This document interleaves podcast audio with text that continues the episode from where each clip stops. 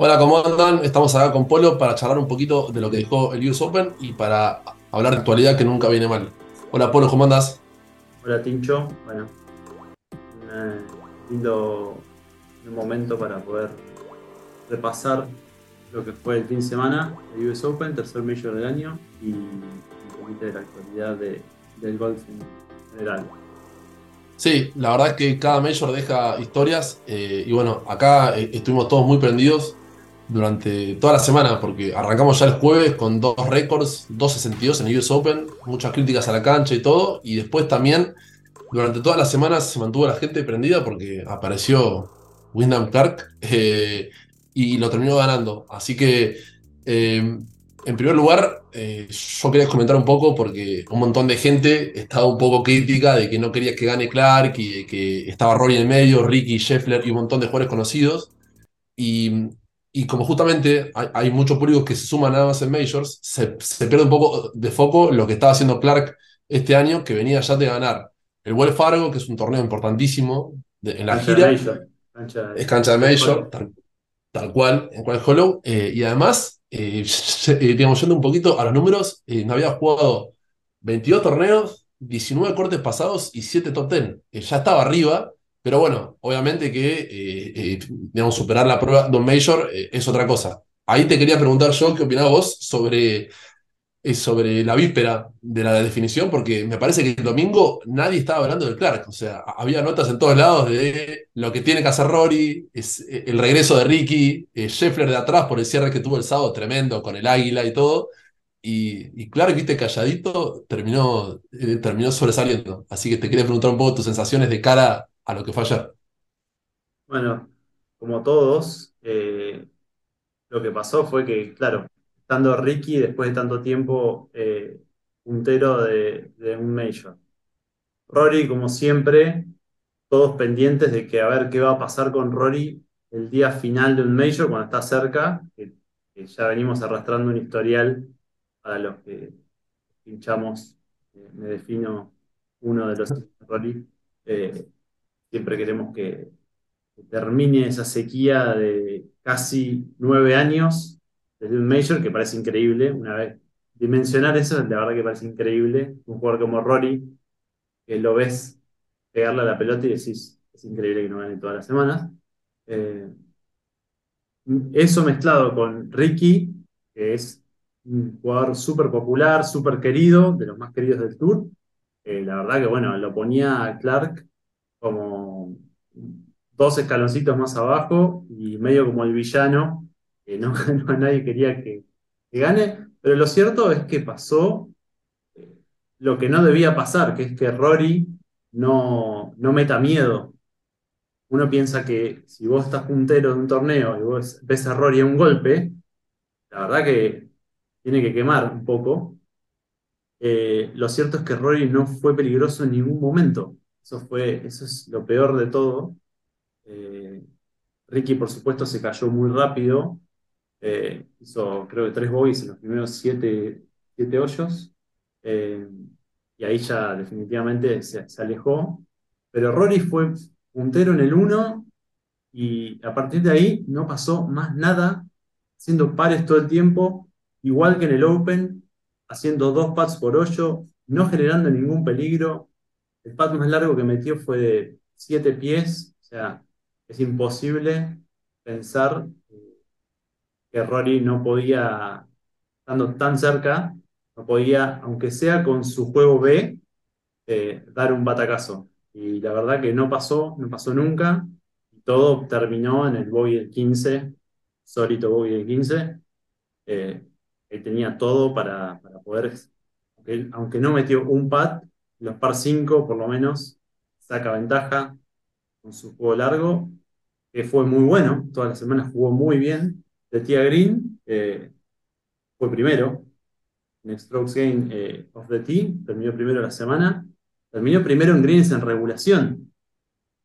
Y aún así no pudo generar peligro para, para Clark. Y bueno, eh, la historia fue que al no, sentirse presionado, hizo su juego, Tark, y al final del día, eh, todos con par, porque creo que todos hicieron par. Tenta hizo Rory, 70 hizo Clark, creo que 70 hizo Scotty, Scheffler. Sí, también. Así es. Eh, bueno, al final del día, la verdad que merecido, porque la verdad que él mantuvo, hizo lo que tenía que hacer para hacer un golpe menos que el resto. Así que merecido, pero bueno, un poquito de, de sabor amargo por, por lo que no pudieron hacer Rory y Ricky, ¿no? Sí, para mí es increíble porque vos estás hablando del, de Rory eh, y de no poder poner presión. Y yo, claro, ahora estaba pensando que también el hoyo 1, él hace dos patas. Y tampoco es que la embocó y, y- y pudo generar a una ovación. Y pensando siempre en, en campeonatos mayores eh, y pensando en Tiger, que cuando hablamos de Majors hay que hablar de Tiger, eh, la habilidad para, para invocar y generar cierto ambiente, me parece que también es la, característica que tienen eh, los ganadores, y por ahí también colaboró ahí que la cancha no era muy ruidosa por todo el tema de las críticas, pero la verdad es que tampoco Rory generó estruendos y generó que la gente le haga sentir y escuchar a Clark de que el tipo adelante era no número uno del mundo, pero sí en la gente el favorito. eh, y ahí yo me acordaba de una anécdota que hace poco eh, estaban comentando eh, en el PGA Tour de Tiger cuando gana en el 2009, que además de que tenía la rodilla rota y todo, Tiger esa semana pega muy mal en un US Open. Y nadie habla, pues, pues todos se quedaron con lo de la rodilla, y nadie habla de que Tiger hizo, me parece que fue 28 pats eh, por vuelta, algo así, y ayer Rory hizo 34 pats, fue el jugador que más eh, hizo, y ahí me parece que eh, es, es el cambio que va a tener que hacer, eh, que por ahí es algo más mental, pero bueno, eh, siento que buscándole algo positivo, Rory se sigue manteniendo durante todo el año, se sigue manteniendo arriba eh, en los campeonatos mayores, sigue ganando otros torneos también importantes, pero sin duda que la traba está en el pater porque él declaró ayer que fue San Andrews otra vez, fue la frase. Sí, sí. Eh, y, ju- y justamente, en San Andrews nunca pudo ponerle la presión a, a, a- a Smith Otra en los vez, últimos agarró 18 de 18 greens San Andrews. Increíble, increíble, increíble. y, Y, aún así no puede hacer la diferencia. no, y, y en San Andrews cuando generó eh, la ovación fue desde el bunker, es que la embocó del bunker. Entonces, eh, es, eh, me parece que es lo lindo que tiene este deporte, ¿no? Y, y es lo, lo que empareja a todos y hace que, que todos sean humanos, porque vos le podés pegar como Rory, que está pegando 3.80 al medio, pero al, al fin y al cabo, es como hemos hablado con DeChambeau y con, y con todo, hay que invocar la pelota. Eh, así que, nada, la verdad que me, me pareció un gran Major, pese a que, eh, como dijiste vos, eh, Clark no era el, el favorito. No sé si tampoco era Stuart Sink eh, con Watson, pero estaba en California y la gente estaba hinchando por Ricky. Así que, bueno, me parece lo que. de- raro lo de la Sí. cancha, la verdad que se sintió, se vio por televisión. Y bueno, to- todos los, los informes que llegaban desde el lugar decían eso, que había bastante disgusto con el tema de la organización por cómo, comparado incluso con Boston el año pasado, que fue una fiesta, también una cancha muy clásica, eh, pero el año pasado una ciudad como Boston que tiene muy, muy deportiva, muy pesada en lo deportivo, eh, una fiesta que se escuchaban ovaciones por todos lados y en esta la verdad que vos veías el TL 1 limpito con su, con su terraza ahí a metros de- del clubhouse, no había nadie, nadie tenía acceso ahí, no se escuchaban aplausos, las presentaciones de los jugadores parecía que estaban jugando en, en pandemia, ¿vieron? cuando empezaban los torneos en pandemia que no había nadie, Eh, muchos querían para hacer un major en, Los Ángeles, una ciudad grande, eh, la verdad que hubiesen preferido tener un poco más de ambiente, que están acostumbrados a eso, a la fiesta, la- la- al ruido de la gente, eh, a las ovaciones, y la verdad que no pasó. Por Eso también por ese lado fue un poco medio opaco. Después la cancha, un poco la cancha que no, a, priori se presentaba como muy peligrosa por el RAF, mostraban los RAF de Bermuda, la pelota se enterraba enseguida que, que hacía contacto con la superficie, se enterraba. Eh, la verdad que hubo scores ridículamente bajos. 2.62 el primer día. eh, dos eh, hicieron 29 de ida en un momento también, empatando scores ridículos. La verdad que por ese lado, también un poco lo que se espera del US Open siempre es un poco más de, más de sangre para el público. Eh, si bien hubo scores también, eh, Johnson hizo un 8, ayer eh, Jaffle también hizo un 7, creo. Eh, algunos se metieron en problemas, pero la mayoría no se metía en grandes problemas. hubo, scores, hubo scores altos, pero la verdad es que en general hubo hubo muchos bajos. Hubo 10 scores de menos de 65 golpes. Para un, para un Major, para un US Open, es una barbaridad. La verdad que no. Sí, para mí, sí, para mí, sinceramente, todo tiene que ver con las expectativas. Y para mí le dieron mucha rosca antes del torneo a que se viene otro US Open en la costa oeste. Tenían el antecedente de Torrey Pines, que había, eh, eh, perdón, de Pebble Beach, que había estado eh, espectacular y, tenían un montón de jugadores hablando a favor de lo que iba a ser el torneo, como Rory, y es por eso que después eh, las declaraciones de Fitzpatrick y de Kepka terminaron de, de confirmar lo que, lo que se veía un poco por televisión, que era un Major bastante apático en cuanto a, muy corporativo, lo definieron muy, corporativo porque la verdad que, bueno, claramente mucho, muchos fondos para la UCA venían de, esta, de estas ventas de entradas de hospitalities y de, sponsors, ponen mucha plata para hacer eso, pero la verdad que le quitó, el componente festivo de major, de ruido, de ovación, del cual se alimentan los jugadores, porque yo me acuerdo en pandemia que todos jugaban como major ese de noviembre, fue la verdad que fue bastante un poco útil, porque la verdad que no, no, los mismos jugadores al no escuchar ovaciones, al no, muchas veces se quedan mirando la pelota porque no hay nadie que responda cuando no ven un tiro y ellos, mismos se van alimentando de eso. Eh, para que no pasó y bueno, ese lado fue bastante... Sí, yo creo, sí, por suerte los jugadores dieron eh, espectáculo, los scores, eh, por supuesto que la UJA se encarga siempre de, acomodarlos y cuando vieron tantos 62 y, y, tantos fuegos artificiales de parte de los jugadores, no de la gente, eh, lo ajustaron y, el score terminó siendo, eh, dentro de todo, eh, prolijo y no es que hubo un 20 menos de calificante. No, pero el último día también hubo un 63, o sea, si bien el, día más fácil fue el, primero, el jueves, con estos dos 62 y un score promedio muy bajo para, para lo que es el US Open, llegaste al último día y también tuviste scores. Eh, Tommy Friedwood tiró para 62 en el 18 y le arrojó. Sí, eso es verdad.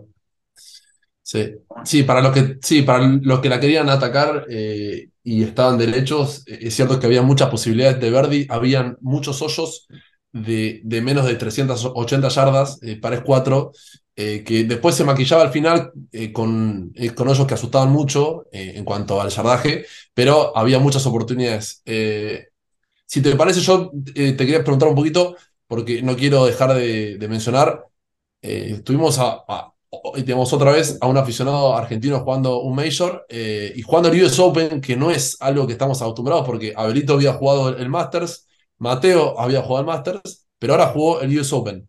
te quería eh, preguntar así, eh, ¿qué sentiste vos eh, con su actuación? Bueno, Mateo es, a ver, más allá de los scores, es todo ganancia porque él está empezando, va a empezar su carrera como pro, ahora cuando terminen todas estas excepciones que tiene como ganador de Black, pues del Open seguramente.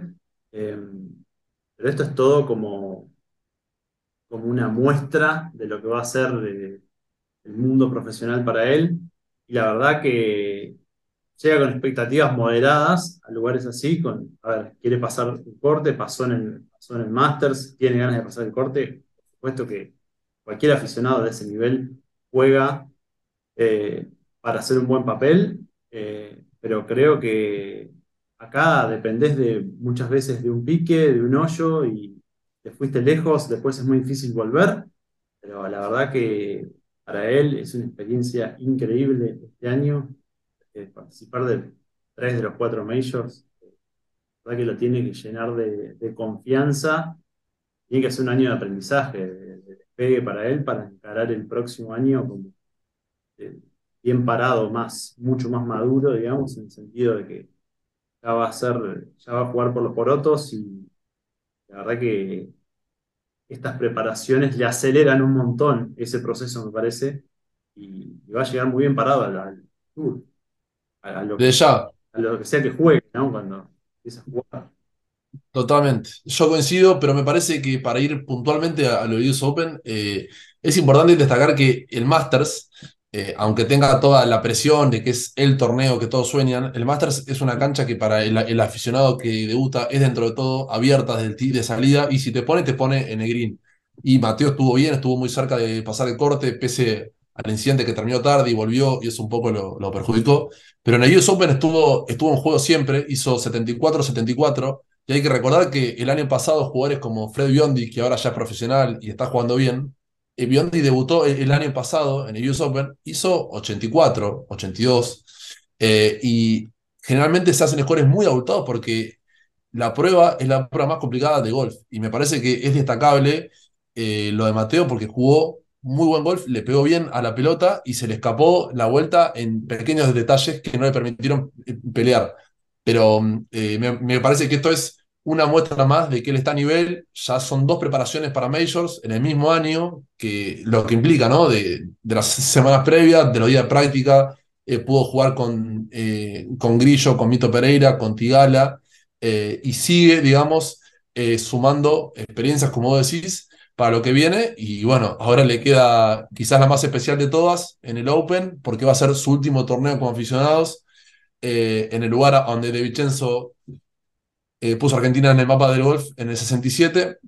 Así que eh, es como decís vos, me parece que, que el análisis es siempre positivo y que tenemos argentinos para rato en el PGA Tour, seguramente. y, aparte, bueno, hablando de, de los, de los aficionados, Gordon Sargent, jugadorazo, del mismo nivel de Mateo, pero hizo un papel espectacular. Sam Bennett lo que hizo en el Masters, lo que hizo acá, ahora ya como pro, pero son, son, son jugadores que están, están para estar ahí arriba, o sea, pueden, pueden pelear, no van a participar.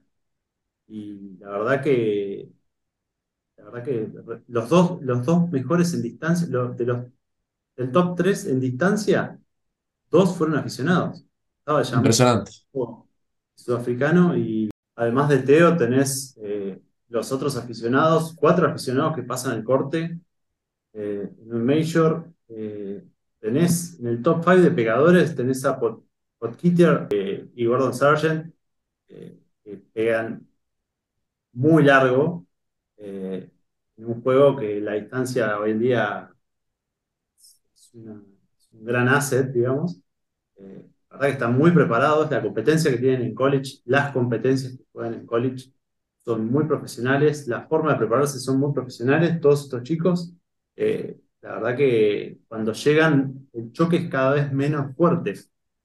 Eh, están preparados como profesionales. La verdad que están haciendo grandes papeles en los torneos que, les toca jugar, en los torneos que clasifican contra los profesionales. Eh, y bueno, y volviendo un poco al tema Rory y Ricky, me quedé un poco colgado. eh, creo que, no sé, después de todas las autocríticas que hizo Rory, yo personalmente creo que, aparte de, de algún cambio técnico que tenga que hacer con el pad, o algún cambio mental, que hay mucho seguramente de, mental, de, de confianza, sobre todo cuando se para a tirar esos pads, eh, yo personalmente creo que lo ayudaría a cambiar de caddy. Creo que es un... eh, se ha demostrado en otras, en, en otros casos, bueno, Scheffler ni hablar. Scheffler, con Scott, eh, empezó a ganar como si fuese eh, el amuleto de la suerte. eh, Increíble. empezó a ganar con él, no paró de ganar. Lo, lo de Scheffler, paréntesis aparte, si revisamos las últimas 15 actuaciones, no baja de un puesto 12, es una consistencia la que tiene, a pesar de jugar horrible el pad como está jugando. Eh, lo de Tia Green y con los hierros que hace, que hace Scheffler es absolutamente increíble. Lo que hizo en el Memorial, casi 20 golpes al fil con el, siendo pads, dando lástima con el pad, arrastrándose. Eh, lo que hacen estos torneos, que vos lo ves venir de atrás cuando llega el día domingo, mágicamente el tipo está top 5 siempre. No sabes cómo se metió, no sabes cómo llegó. Siempre mete alguna de afuera que lo salva a la vuelta, acelera, dos, tres verdis, ya lo tenés en el top 3, top 5 siempre. Pero con Rory eh, me parece que un Caddy experiencia, objetivamente ya van varias que me parece que cometió errores, quizás un Caddy experimentado y un Caddy que tenga la, el poder de poder pararlo en un momento y darle con autoridad eh, alguna, algún consejo, alguna orden, algún cambio para que, para que ejecute mejor. Eh, creo que le puede dar un, golpe de, timón a su confianza. Me parece que no lo está ayudando el Cádiz hoy en día. Me parece que yo lo veo, normalmente cuando lo veo en televisión, veo un, tipo que le lleva la bolsa a Ronnie. No lo veo decisivo en muchas, eh, muchas acciones que debería tomar un. Eh, y la verdad que creo que eso puede ser un factor, no, no digo que cambiando el Cádiz va a empezar a ganar mágicamente, pero es uno de los factores que, puede influir mucho en su confianza.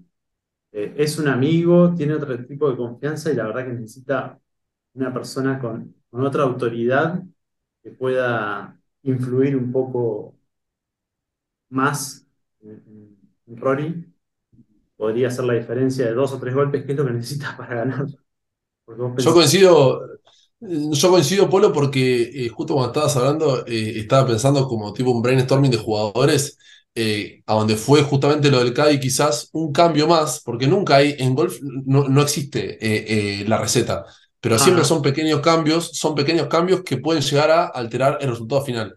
Y para mí ahí está, en la humildad del jugador también, darse cuenta que, bueno, algo hay que cambiar. y yo pienso en Adam Scott, que era un jugador eh, impresionante, el jugador más estético en la historia de golf quizás, el príncipe. Eh, y él justamente fue al, mejor Caddy quizás de la historia, eh, al Caddy de Tiger, lo agarró y terminó siendo fundamental, lamentable, lamentablemente para nosotros, en ese, en ese Masters contra el Pato bajo la lluvia. pienso en Sergio García, si hay un tipo traumado con los Majors, era Sergio García, digamos, eh, ponerle está en la lista del IWS o Donald, pero Sergio, cuando gana, gana con un tipo que tenía una experiencia de más de 30 años eh, en Majors. Eh, pienso en nada, en, en tipo de mirá, Bones, Bones con Justin Thomas, o sea, tipos muy experimentados con, gente joven. Aparte, vamos a dejar al margen los resultados, o sea, estamos hablando de, de un proceso, justamente, lo que quería cambiar. Vamos con Justin Thomas. Ahora, Paul Tesori, que fue el caso histórico de, Webb Simpson, eh, con Cameron Young. Eh, Cantley ahora con el Caddy de Tiger. No sabemos si es definitivo o no, pero por ahora es definitivo. Eh, o por lo menos a largo plazo se los ve juntos. Cantley con Joe Lacaba, Fitzpatrick con Billy Foster, histórico, de los más históricos. Totalmente. cuando lo tienen que parar, eh, lo ves con una decisión, lo ves con una actitud mucho más proactiva ante, ante cualquier situación. Yo me acuerdo patente en el 14 del Arnold Palmer, eh, Rory haciendo un tiro que no necesitaba hacer en ese momento porque no sabía ni dónde estaba parado en el leaderboard y creo que es una de las actividades del día es saber si tiene que decirle o no al jugador en qué situación está para saber qué estrategia va a tomar en el, próximo golpe. Y terminó el torneo, perdió por uno, hizo voy al 14, voy al 15, y el tipo dijo que si hubiese sabido en el 14 dónde estaba parado, quizás hubiese hecho otro tiro. Y esos son los pequeños detalles los que entra el Cadi, eh, porque son un equipo y, un jugador solo no puede tener todas esas cosas en la, en la cabeza y ejecutar. Entonces me parece importante que esos, esos pequeños eh, ajustes y cambios pueden ayudarle un montón. Sí, es que... Tiene un futuro mejor con, con otro Caddy en la bolsa. Sí, yo coincido, me acuerdo de John Ram en el 11 eh, de Sobras, cuando tuvo la pelea con el Caddy, pero el Caddy ahí se puso firme y, le dijo, si querés pegar eso, pegalo, la tiró al agua, se pelearon, pero justamente es una muestra de que el, el Caddy tiene que tener eh, eh, cierto peso, y bueno, eso me parece interesante y es algo que tampoco se está hablando mucho, y, y puede ser algo a tener en cuenta. Aclarando, a ver, definitivamente no es el único, vuelvo, no es el único problema No, por supuesto. que tiene Rory, no es que cambiando el Caddy hubiese ganado No, no. más, pero creo que es un factor que hoy en día algunos deslizan. Él defendió muchas veces, pero creo que defiende mucho más por, su amistad. muy amigo, es íntimo amigo de él, es casi de la familia. pierde un poco de objetividad. Y bueno, Totalmente, totalmente. Eh, yo para, para cerrar lo de Rory, eh, rescato la resiliencia que tiene eh, y la cabeza para afrontar con mucha, con mucha altura los malos resultados, porque es muy fácil declarar bien eh, en las buenas, es muy fácil declarar bien cuando te ganan el, el Barracuda Championship y decir, no, este es, muy merecido, pero es difícil cuando perdiste en San Andrews una oportunidad para tomar un, un té con los dioses, porque era, sinceramente, era el Major que todos querían ganar, lo perdés contra Cameron Smith prácticamente en tu casa, y ahora volvés a perder un torneo que estaba dado quizás para vos, y el tipo termina, baja la cabeza y dijo eh, eh, eh, que él pasaría por 100 domingos iguales a estos, de pasar cerca, para, para, para volver a, ganar. Entonces me parece que es un Rory muy maduro, que ya tiene la edad y, tiene una madurez encima muy importante que para mí, que soy también por ahí del equipo de, los que apoyan a Rory y, y en general pues siento que le hace bien al golf, me parece que es positivo de cara a lo que viene y bueno, ojalá que en el, en el último Major del año vuelva a estar arriba porque sería eh, espectacular, ¿no? no, no, que es un hábil declarante, que es un tipo que la verdad que cuando se pone a hablar lo escuchás y es brillante. Eh, no tiene muchas excusas, la verdad que siempre enfrenta lo que le preguntan. Eh, aún involucrado en todo este problema League PGA Tour, que tuvo que lidiar como, como cabeza de los jugadores en el último año, siempre terminó dando la cara, la verdad. Eh, pase de posta ese que hubiese sido en, en San Andrews, la imagen esa de película, él saliendo por el 1 y, y Tiger llegando al 18, ese cruce, ah, hubiese sido Sí.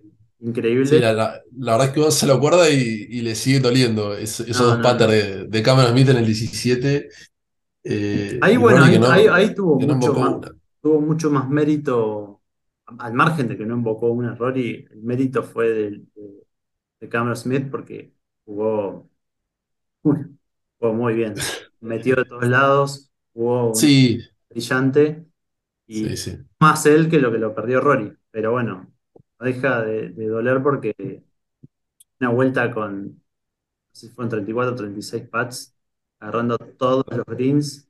eh, como Sí, lamentablemente. Sí, muy similar a lo que fue ayer. Y bueno, dentro de esos, los que le pasaron cerca, eh, tenemos que mencionar, porque un montón de gente estaba hinchando en nuestra edad y nos escribía por Ricky Fowler, que también me parece que es un hombre que siempre le ha hecho bien a golf, otro que se porta muy bien siempre con la gente, con los fanáticos y que mantiene una línea eh, de carácter. Eh, y bueno, me parece que lo de él no duele tanto porque ya lo que hizo es muy importante.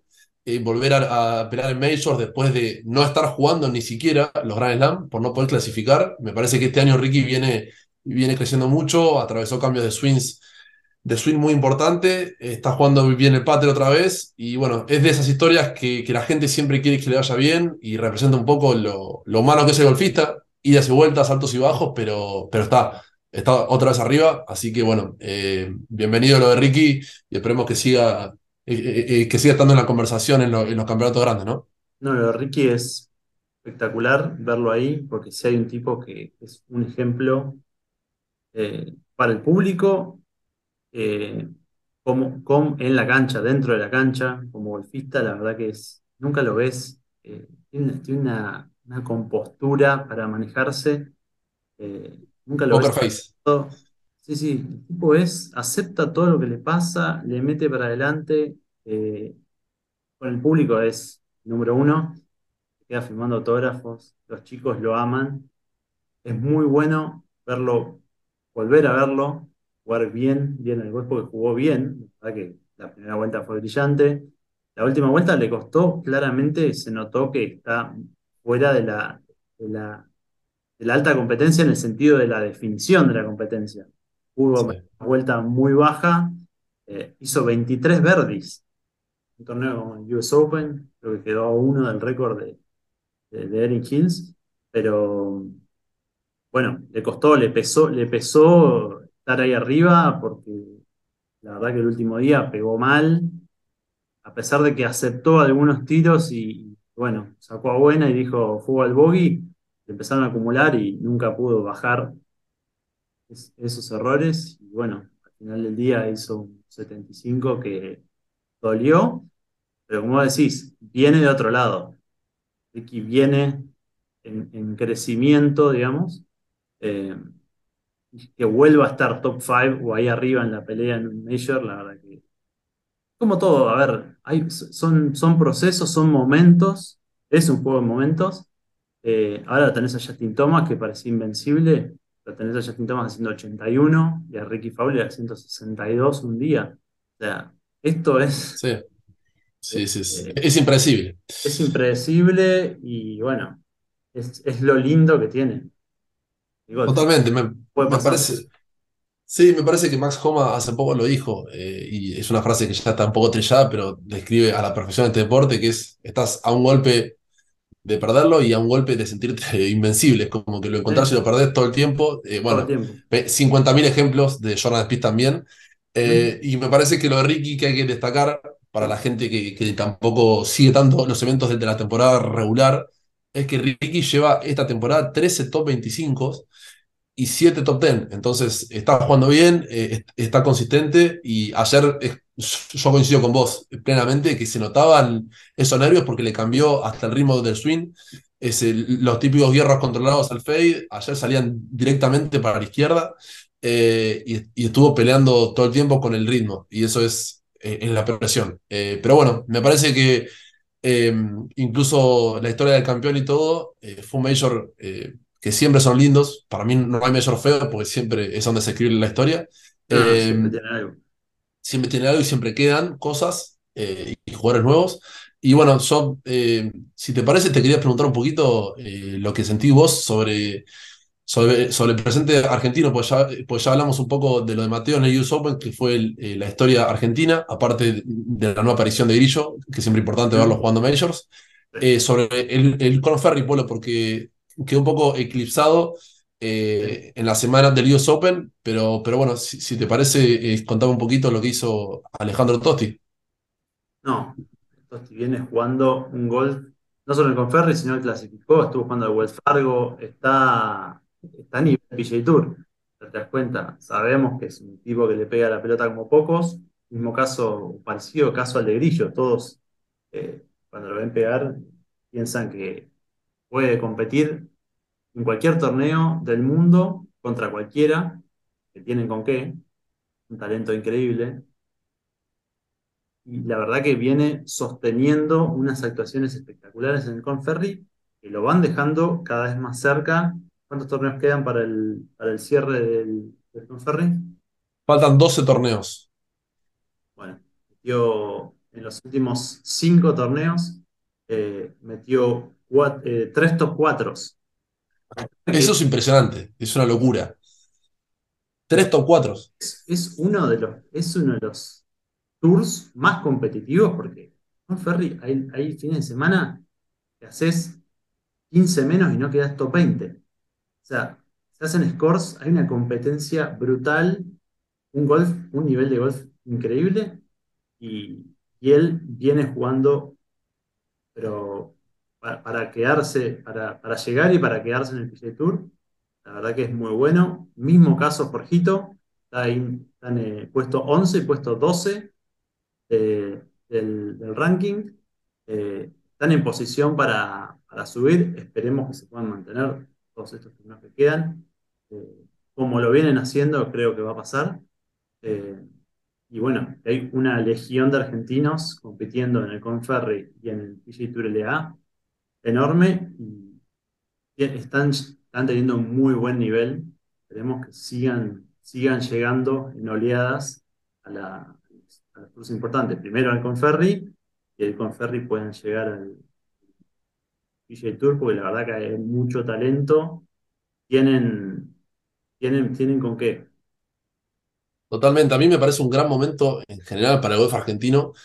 Eh, porque no solo tenemos eh, lo de Jorgito y lo de Tosti que vos lo dijiste, que están muy arriba, eh, y ojalá que sea una película repetida a lo que fue lo del Tano Goya y, y Augusto el, el, año pasado, que festejamos tanto ese ascenso al PGA Tour, sino que tenemos ahí esos dos jugadores. En Tosti, yo lo que, lo que más me llama la atención, más allá de los scores y todo, es la cabeza que tiene, porque es un tipo que en el PGA Tour le da me acuerdo en Córdoba, que ganó por ocho golpes, me parece, y cuando domina, él tiene, él tiene además de, de un poder increíble, que además cuando uno lo conoce a Totti no, no, lo puede creer porque tiene un físico, es un chico petizo, pero tiene una, una potencia en la, en, la, en, la, en la parte alta del cuerpo que es eh, algo impresionante pero además es un tipo que puede eh, dominar y, me parece que eso lo está haciendo en el Conferry, está, está jugando muchas rondas de buenas. Eh, y lo de Jorgito es, me parece que es eh, distinto y es muy positivo para los que están atrás. Lo de Jorgito me parece muy importante para Abelito, para Contini, para Wagner, porque no venía pasando tantos cortes, no venía eh, haciendo ningún top ten en, la temporada, pero siempre tenés que tener, es la famosa frase de que nueva semana, nuevas oportunidades, tenés que estar siempre enfocado en el proceso, trabajando y creyendo que vos tenés el nivel para lo que vos dijiste, competir con, en una gira que es eh, que ya está muy a nivel del, del Tour. Entonces, Jorgito eh, estuvo una semana, eh, la verdad que desplegando un golf impresionante, ganó y ahora está a, un paso como Tosti del, del, Tour. Así que esperemos que, también se sumen a, la fiesta con Tini, que está jugando mejor, Abelito y todo el resto. Así que la verdad que muy positivo el presente argentino eh, en esta semana, Polar. Sí, y paréntesis para las chicas también, eh, Maggie, que está en Estados Unidos, también compitiendo en torneos del, del LPGA, lo que le permite su estatus. Eh, Valen, que va a jugar, ya jugó un Major, va a jugar los otros dos. están, están, la verdad que chicas metiéndose también en esos en esas eh, posiciones arriba, eh, a, otro nivel, digamos, en otro nivel de competencia, pero la verdad que están, están escalando. Eh, verlas ahí con las mejores del mundo, espectacular también. Bueno, queremos que haya más también, que haya más, como pasa en el LA con los argentinos, que haya más mujeres que puedan llegar a esos, estos torneos, a ese nivel de torneos. Eh, pero la verdad que el golf argentino en general está pasando por un gran nivel. Y bueno, la verdad que de acá hacemos todo lo posible para, para que sientan el apoyo, para acercarlos a la, comunidad y comunicar todo lo, lo, que hacen todos los fines de semana. La verdad que muy contentos con lo que está pasando con el golf en general. Sí, para mí son, estos son como los cimientos, hay que pensarlos como, como pilares, es, por eso que transmitimos siempre con mucha positividad, eh, aunque los scores a veces no acompañen, lo que vos decís de Valen y de Maggie es muy importante, porque pues, quizás tampoco están eh, eh, peleando por títulos, pero están apareciendo en torneos importantes, están poniendo la bandera argentina en torneos a donde nunca estaba, y eso me parece que a Ela, a las Cabanillas, a Mecha Aldana, a todas las chicas que están con potencial, tiene que motivarlas eh, entonces, bueno, nuestra tarea de nuestra edad es hace más de cuatro años la misma, es eh, visibilizar para motivar y, para inspirar. Así que me parece que es un gran momento y que tenemos que seguir ahora más que nunca apoyando y, visibilizando a, nuestro golf. Bueno, em, cerramos así el podcast de, esta semana. Em, vamos a hacerlo, a tratar de hacerlo todas las semanas, cuando haya cuando haya actividad eh, y podamos charlar de golf. Vamos a tratar de tener invitados también, sumar más gente. Eh, así que bueno, gente, gracias y a seguir conectados. Gracias, Polo. Un placer, ¿eh? Abrazo a todos. Abrazo.